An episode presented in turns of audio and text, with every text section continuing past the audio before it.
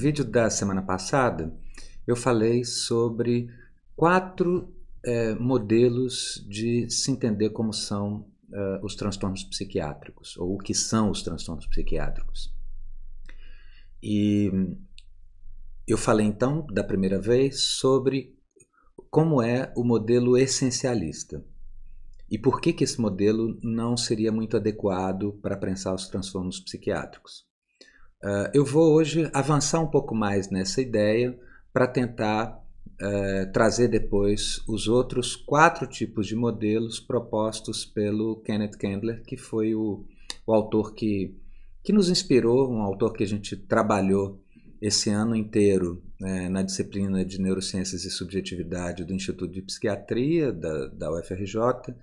É, então, eu vou dar continuidade ao vídeo da semana passada, justificando uh, por que, que esse talvez não seja um bom modelo, o um modelo essencialista, talvez não seja um bom modelo para entender os transtornos psiquiátricos.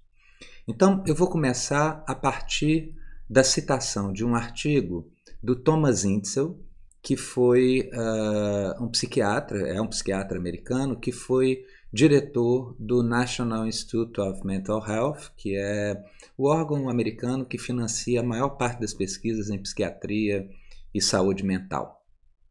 Então, esse artigo se chama é, Psychiatry as a Clinical Neuroscience Discipline, ou seja, a psiquiatria enquanto uma disciplina neurocientífica. E é um artigo que o Thomas Insel escreve em 2005 e onde ele diz que a década de 90 foi declarada pelo presidente americano George Bush como a década do cérebro.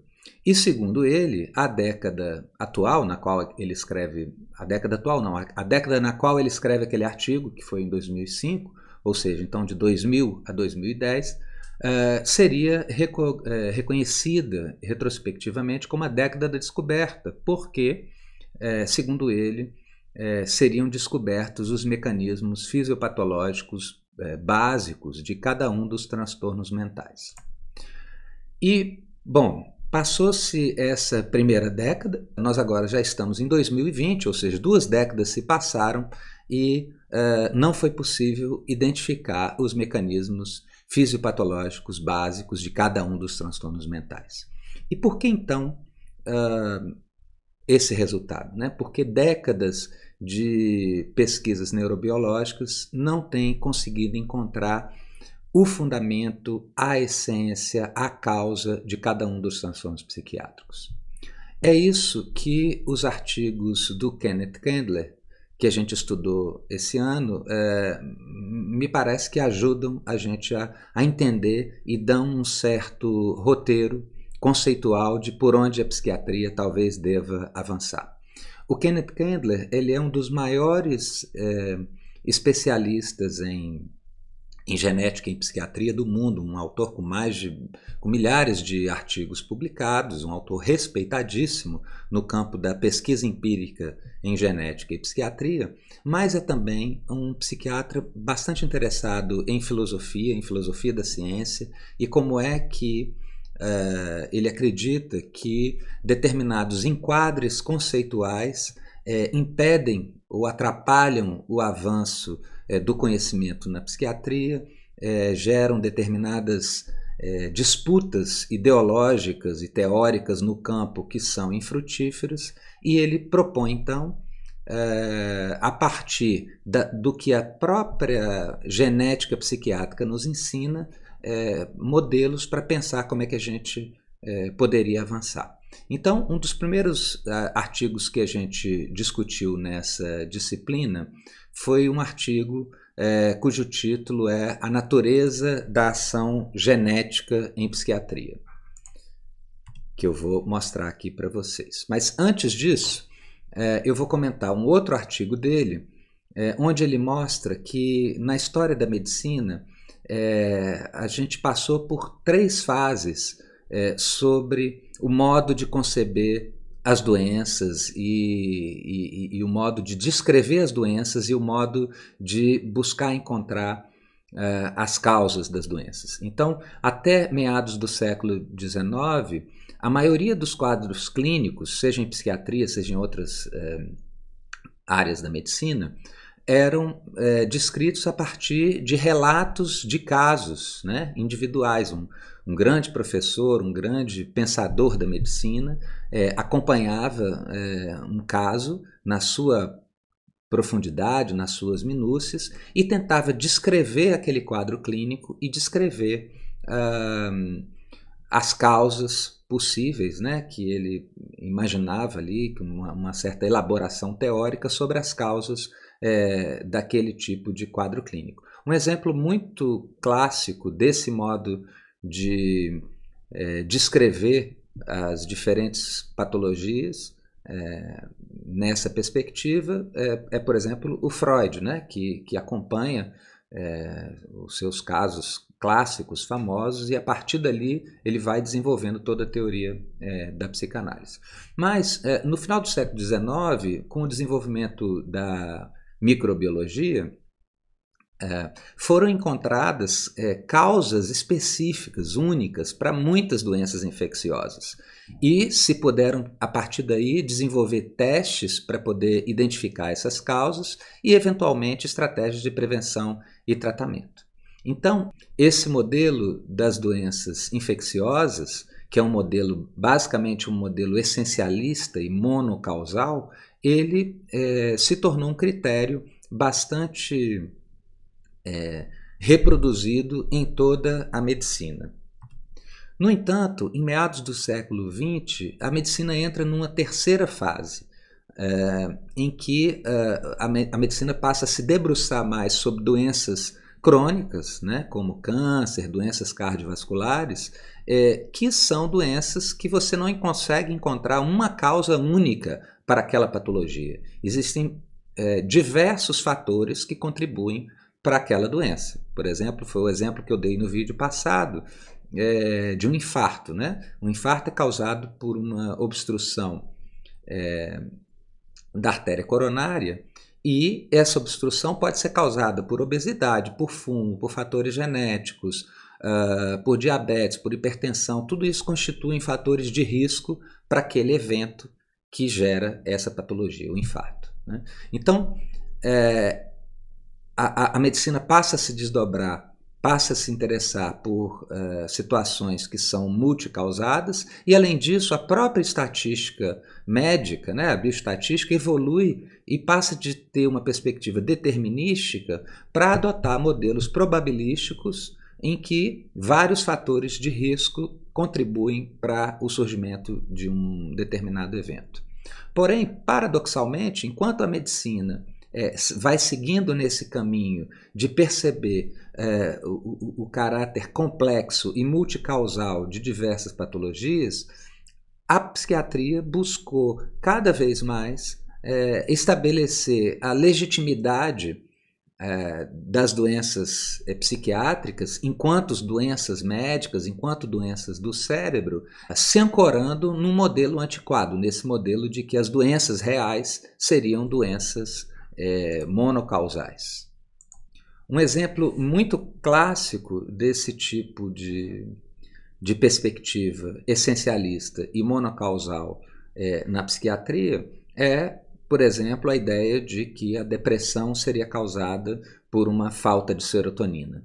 Né? É uma ideia que está bastante presente, que ficou bastante é, difundida na sociedade, sobretudo a partir da década de 90 do século passado, é, quando houve o surgimento do Prozac, que veio acompanhado de uma grande campanha de marketing, onde é, se começou ali né, a falar da década do cérebro e, e apostar que em breve é, seriam descobertas é, as causas para cada um dos transtornos mentais e essas causas seriam causas biológicas, causas é, únicas, específicas no cérebro, muitas vezes era a, a própria genética que era a ciência básica né, escolhida é, onde se esperava que fossem se encontrar essas causas. Né? Isso porque várias doenças é, psiquiátricas, como a esquizofrenia, por exemplo, se sabe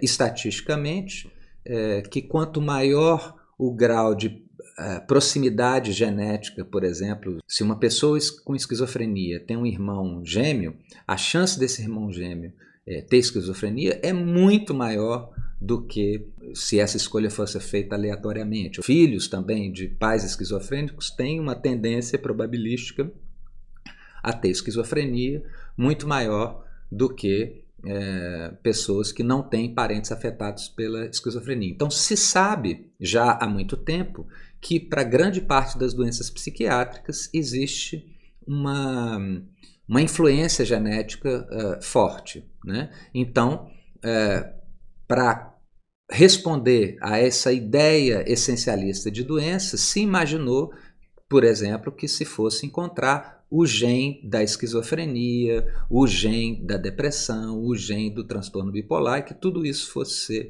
é, descoberto em breve.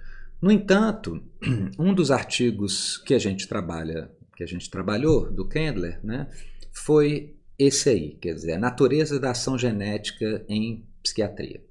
E, e, nesse artigo ele trabalha exatamente essa ideia, assim, que a, a, concepção mais comum que a gente tem da genética é pensar que existe um gene X para uma doença Y, ou seja, que iremos, se existe uma certa influência, se existem indicativos de uma influência genética é, para a esquizofrenia, por exemplo, é, possivelmente nós iríamos encontrar em breve, é, um período de tempo maior ou menor, o gene que causa a esquizofrenia, ou o gene que causa o transtorno bipolar, e que isso constituiria uma, uma certa essência daquela patologia.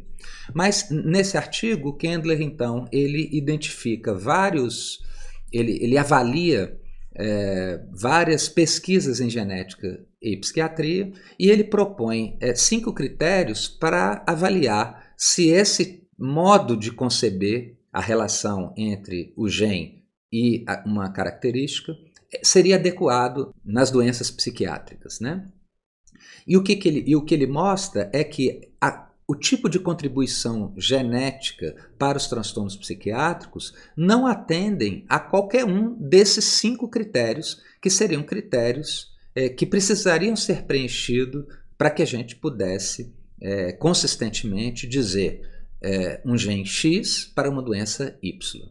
Né? Isso por quê? Porque o impacto dos genes individuais para o risco das doenças psiquiátricas são pequenas. Isso não quer dizer que o impacto da genética seja pequeno. É, a influência genética é, para a esquizofrenia, por exemplo, é bastante alta. Ela não é exclusiva, mas ela é bastante alta.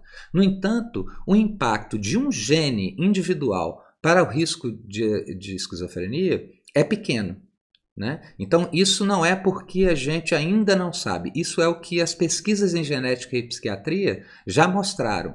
Ou seja, o que, que mostraram? Mostraram que existem, para as doenças psiquiátricas, uh, o tipo de relação entre o gene e a patologia não é uma relação direta, um a um, como está uh, nesse ilustrado, nesse primeiro quadradinho no alto à esquerda, ou seja, que um gene X leva a uma patologia Y.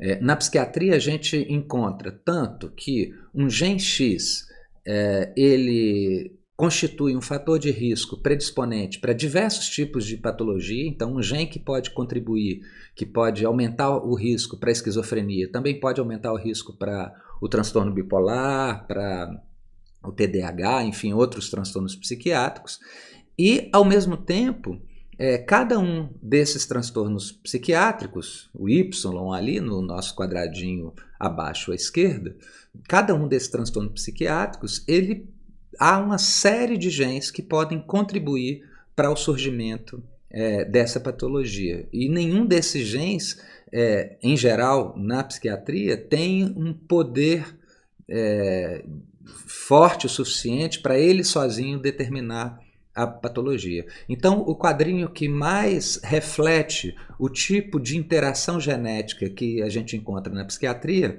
é esse quadrinho é, abaixo à direita, em que um mesmo gene é, contribui de forma é, pequena ou moderada para vários tipos de transtornos psiquiátricos e cada um desses transtornos psiquiátricos também sofre é, a influência de vários genes. De maneira que esse tipo de. a cadeia de causalidade é, da genética em psiquiatria é extremamente complexa, ela não é uma cadeia simples, é, porque você tem é, vários níveis e vários genes interagindo para que surjam um determinado é, tipo de patologia.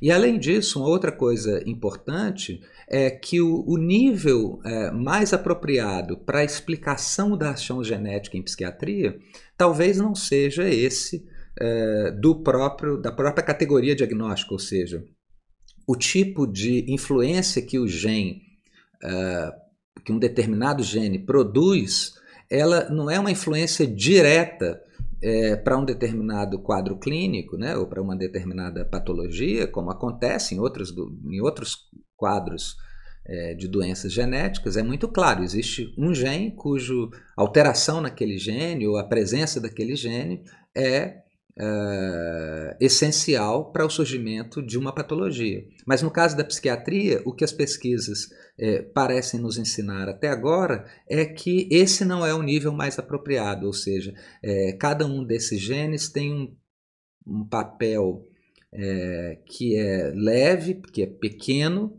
né? individualmente e que interfere, mas que interfere em processos biológicos básicos é, que não necessariamente são é, o quadro clínico em si, mas que esses processos biológicos básicos, interagindo com outros fatores, é, podem é, aumentar a probabilidade do desenvolvimento de uma patologia é, Y. E um outro artigo bastante é, interessante que nós trabalhamos é, na disciplina, também do Kenneth Kendler, também um artigo, é, não está aí a referência, mas todos esses artigos são artigos é, de, em geral, de sessões especiais do American Journal of Psychiatry. Então, uh, esse outro artigo é um artigo em que uh, o Kendler compara o tipo de ação genética, né, como é que a influência genética uh, sobre os transtornos psiquiátricos acontece, e ele compara com o que se sabe e o modo como funcionam as interações genéticas ou as contribuições genéticas é, em organismos mais simples, ou seja, de como é que, mais especificamente, como é que a interação genética que influencia no comportamento desses uh, organismos mais simples uh, se relaciona em relação à influência genética dos transtornos psiquiátricos? Será que é, é, é parecido? Será que é, é, de uma maneira completamente diferente que os genes influenciam as doenças psiquiátricas e os genes que influenciam o comportamento de bactérias, por exemplo, acontecem? E é, curiosamente, o que o Kendler é, descobre nesse, nessa pesquisa é que o padrão de resultados que emergem das pesquisas em genética e psiquiatria é bastante semelhante, estruturalmente, é bastante semelhante é, com as descobertas da genética comportamental de organismos mais simples. Né? É, segundo ele, é, em todo o reino animal, é, diferenças individuais de comportamento é, são influenciadas, sim, é, por fatores genéticos, mas o que é importante, além disso, é que esses fatores genéticos, ele por si só não determinam todo o efeito do, do comportamento, ou seja, esses, é, esses genes que influenciam uh, o comportamento dos, dos organismos mais simples, eles são influenciados também por uma cadeia de genes, de outros genes eh, individuais, cada um com um pequeno efeito, né? mas que é, todos eles né, sofrem também, podem ser substancialmente modificados é, por outros genes e não só por outros genes, por, outra, por experiências ambientais também. Então, essa pesquisa é uma pesquisa importante porque ela parece confrontar duas concepções é, muito arraigadas na nossa maneira de pensar, não só no campo da psiquiatria e da saúde mental, mas de uma maneira geral. Que maneira, que concepções arraigadas são essas? Uma das concepções arraigadas é que nós humanos seríamos muito diferentes é, dos animais, vamos dizer assim. Né? Toda tradição de pensamento racionalista, iluminista, que marca o homem né? como um ser atravessado pela linguagem, como um ser dotado de razão, e que, por isso, seria absolutamente descolado do determinismo natural, é, isso é uma ideia muito arraigada é, no nosso campo. E não é à toa que é no nosso campo, porque se observa que, eventual, que, que efetivamente a linguagem, a cultura, é, a, o pensamento, a racionalidade faz com que nós não sejamos é, inteiramente governados é, por leis é, naturais, né, pelos instintos, por exemplo. A gente é, pode ter enfim, tem todo o trabalho que Freud fez, por exemplo, na diferenciação entre instinto e pulsão. É, isso está muito presente e mostra como é, como tem alguma coisa do humano que se descola desse plano é, determinístico natural. Né? Então, a gente tende a pensar como se houvesse uma desnaturalização absoluta, uma desnaturalização completa do homem é, quando ele é atravessado pela linguagem, quando ele é atravessado pela cultura, etc. Né? E, e, esse tipo de pesquisa mostra é, que, é, é que não, assim, que a genética psiquiátrica, pelo menos, mostra é, um padrão é, de funcionamento bastante semelhante à genética dos animais é, inferiores, né, dos organismos inferiores. No entanto, a pesquisa confronta uma outra é, concepção também muito presente, é, que é, seria a ideia de que a influência genética é absolutamente determinística, porque o que ela mostra é que a própria influência genética, o próprio determinismo natural, ele é profundamente afetado é, pelo ambiente, mesmo em organismos mais simples. Né? Então, se, se isso, se essa influência do ambiente sobre o nosso corpo, sobre as leis físico-químicas que regem é, a natureza assim, do funcionamento desses organismos mais simples, já é tão afetado é, pelo ambiente, imagine no homem é, que tem uma complexidade muito maior, cuja influência do ambiente é, é muito mais determinante, até porque justamente a gente é dotado é, dessa capacidade de pensamento e atravessado pela linguagem. E no fundo, no fundo, o que as pesquisas do Kendler é, vão mostrando é que o próprio conceito de gene, como uma entidade biológica distinta, essencialista, de uma natureza inequívoca, com limites claros, está cada vez mais posto em questão pela própria genética. Os genes não são é, entidades essencialistas como os átomos de ouro e prata. Pelo contrário, cada, cada vez mais é, se observa que eles são partes dinâmicas de sistemas biológicos é, de uma complexidade imensa. É, eu arriscaria dizer que o, o Kendler está trazendo aqui para a gente é uma concepção ecológica do funcionamento da genética e não uma, uma concepção essencialista, né? em lugar de uma concepção essencialista. Então, é, o que ele conclui é que essa ideia de que descobriríamos genes específicos para cada um dos transtornos mentais é, provavelmente é, não irá acontecer, né? porque é, e isso não porque a gente não, não saiba, né? ou porque a pesquisa psiquiátrica ou de genética em psiquiatria ou neurobiológica, etc., não tenha avançado ainda suficientemente, né? mas sim porque é, a partir mesmo dali onde a gente já avançou bastante, o tipo de enquadre conceitual que as pesquisas empíricas em genética e psiquiatria, por exemplo, é, nos informam é que esse tipo de modelo essencialista, de uma causalidade única, é, não deve ser encontrada para a maioria dos transtornos é, psiquiátricos. Então, é a partir daí que nós caímos é, na, naquela questão que eu estava trazendo é, da vez passada. Né? É, que tipo de coisa são as doenças psiquiátricas? Qual é a natureza dos transtornos psiquiátricos? Né? Então, a, a, o primeiro modo, o modo mais, mais corrente, mais intuitivo que a gente tende a, a, definir isso, são a partir dos tipos essencialistas, que foi isso que eu já descrevi aqui para vocês. Né? Mas um outro modo é, de descrever os transtornos psiquiátricos, que está presente na história da psiquiatria, é, são como tipos é, socialmente construídos. A ideia dos transtornos psiquiátricos enquanto tipos socialmente construídos é muito marcada, por exemplo, em todo o movimento da antipsiquiatria eh, e da reforma psiquiátrica. Eh, da reforma psiquiátrica na reforma psiquiátrica brasileira, por exemplo, isso está bastante é, é, bastante marcante, né? E, e, tem a influência de alguns autores aí importantes como Lang, Cooper, é, Basaglia e, por exemplo, Michel Foucault, que escreveu um livro bastante conhecido, que chama História da Loucura, né?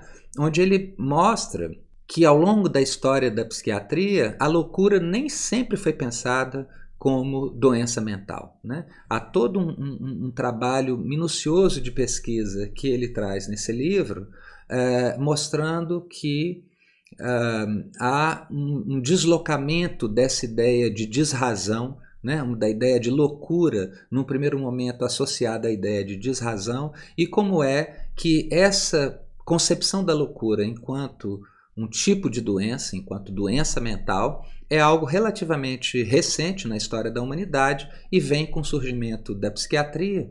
E não só isso, mais importante do que isso, assim, ele mostra como é que esse é, conceito de doença mental está é, tá extremamente, intimamente relacionada a uma série de mudanças históricas né, e, e políticas na história é, do, do mundo ocidental. Então, esse modelo de, de, de, pensar os transtornos mentais enquanto é, categorias é, e socialmente construídas ela trouxe é, coisas bastante importantes é, para a psiquiatria. É, como eu disse, ela animou essa concepção, animou uh, todas as reformas de assistência psiquiátrica no mundo todo, que foram bastante importantes. No entanto, tem alguma coisa que esse modelo não dá conta. Que coisa é essa? É, eu diria duas coisas. Né? Uma é uma dimensão que tem a ver com o aspecto formal do sintoma. Por exemplo, uh, imagine que as pessoas, uh, assim, um, um, tema de delírio anedótico clássico é a ideia de que o louco é, deliraria que ele é Napoleão. Né? Isso está muito marcado por um determinado momento histórico. E possivelmente a gente poderia pensar que hoje em dia onde Napoleão não é mais essa figura tão presente no cotidiano é, e no imaginário das pessoas, é, seja menos comum que se delire em ser Napoleão. No entanto, é, por mais que o tema do delírio ou o conteúdo do delírio possa variar de uma época a outra ou de uma cultura a outra, há um aspecto formal, né, que nesse caso seria um delírio de grandeza, por exemplo, né? que é, perpassa diferentes culturas em diferentes é, momentos históricos. Hoje em dia, é, alguém poderia é, delirar, não que é Napoleão, mas que é, sei lá, outra figura é, dessa maneira, né? outra figura grandiosa. Então, é, tem um aspecto formal do sintoma que se repete, né? que se mantém em diferentes momentos históricos e em diferentes culturas. Isso se observa. Né? Além disso, é, podem haver mecanismos básicos fisio, fisiopatológicos, por exemplo, é, que seriam constantes, né? que poderiam ser observados é, mesmo em diferentes momentos históricos e em diferentes culturas. Então, é, tem alguma. Essa é uma dimensão bastante importante que esse modo de conceber o transtorno mental é, como um tipo socialmente construído não, é, não dá conta. Um terceiro modo de conceber, um terceiro tipo é, de concepção é, dos transtornos mentais é, seriam os tipos pragmáticos. Então, esse terceiro tipo seria bastante influenciado pela filosofia pragmática a, americana, é, que tem como fundamento a ideia de deixar de lado um pensamento sobre as essências, né? abrir mão é, da ideia de que a verdade de uma proposição ou a verdade de uma teoria é, se estabelece pela maior ou menor adequação daquela teoria à essência da coisa descrita. Então, o pragmatismo abre mão dessa ideia da essência da coisa descrita e vai tomar como referência é, critérios ético-pragmáticos. Por exemplo, descrever a depressão como falta de serotonina no cérebro ou descrever a depressão como resultado de acontecimentos da vida traumáticos, é, específicos é, e singulares de um sujeito, é, tem diferenças práticas importantes. E para uma perspectiva pragmática, o que seria importante não é ver qual desses dois tipos de descrição da depressão seria o mais verdadeiro, no sentido de ser aquele que corresponde é, melhor à essência do que, que é a depressão. Para o pragmático, essa não é a melhor pergunta. A melhor pergunta seria que efeitos que tem é, numa época específica, com tecnologias é, presentes naquela época, em uma cultura específica, é, descrever uma pessoa que sofre disso que a gente chama de depressão, nesse momento histórico e nesse lugar, é, como é, alguém que tem uma falta de serotonina no cérebro ou como alguém que uh, sofreu vivências traumáticas ao longo da história da sua vida. E se esse modelo pragmático é, traz para nós a vantagem de constituir como uma certa vacina né, contra um certo essencialismo, seja esse essencialismo biológico, seja essencialismo psicológico, seja esse essencialismo social, porque a perspectiva essencialista ela é bastante característica de um organicismo é, mais reducionista, mas também pode estar e está presente em descrições é, psicológicas é, no campo da saúde mental também. Então, de certa maneira, o pragmatismo é, nos permite olhar as coisas é, de uma tal maneira que é, a gente não fique tão aprisionado por esse tipo de perspectiva essencialista. No entanto, o pragmatismo acaba abrindo mão, ou seja, ele acaba sendo agnóstico no que diz respeito à identificação é, dos mecanismos causais que podem é, influenciar ou podem ser mais prevalentes ou mais importantes para o desenvolvimento de um transtorno é, X ou de um transtorno Y.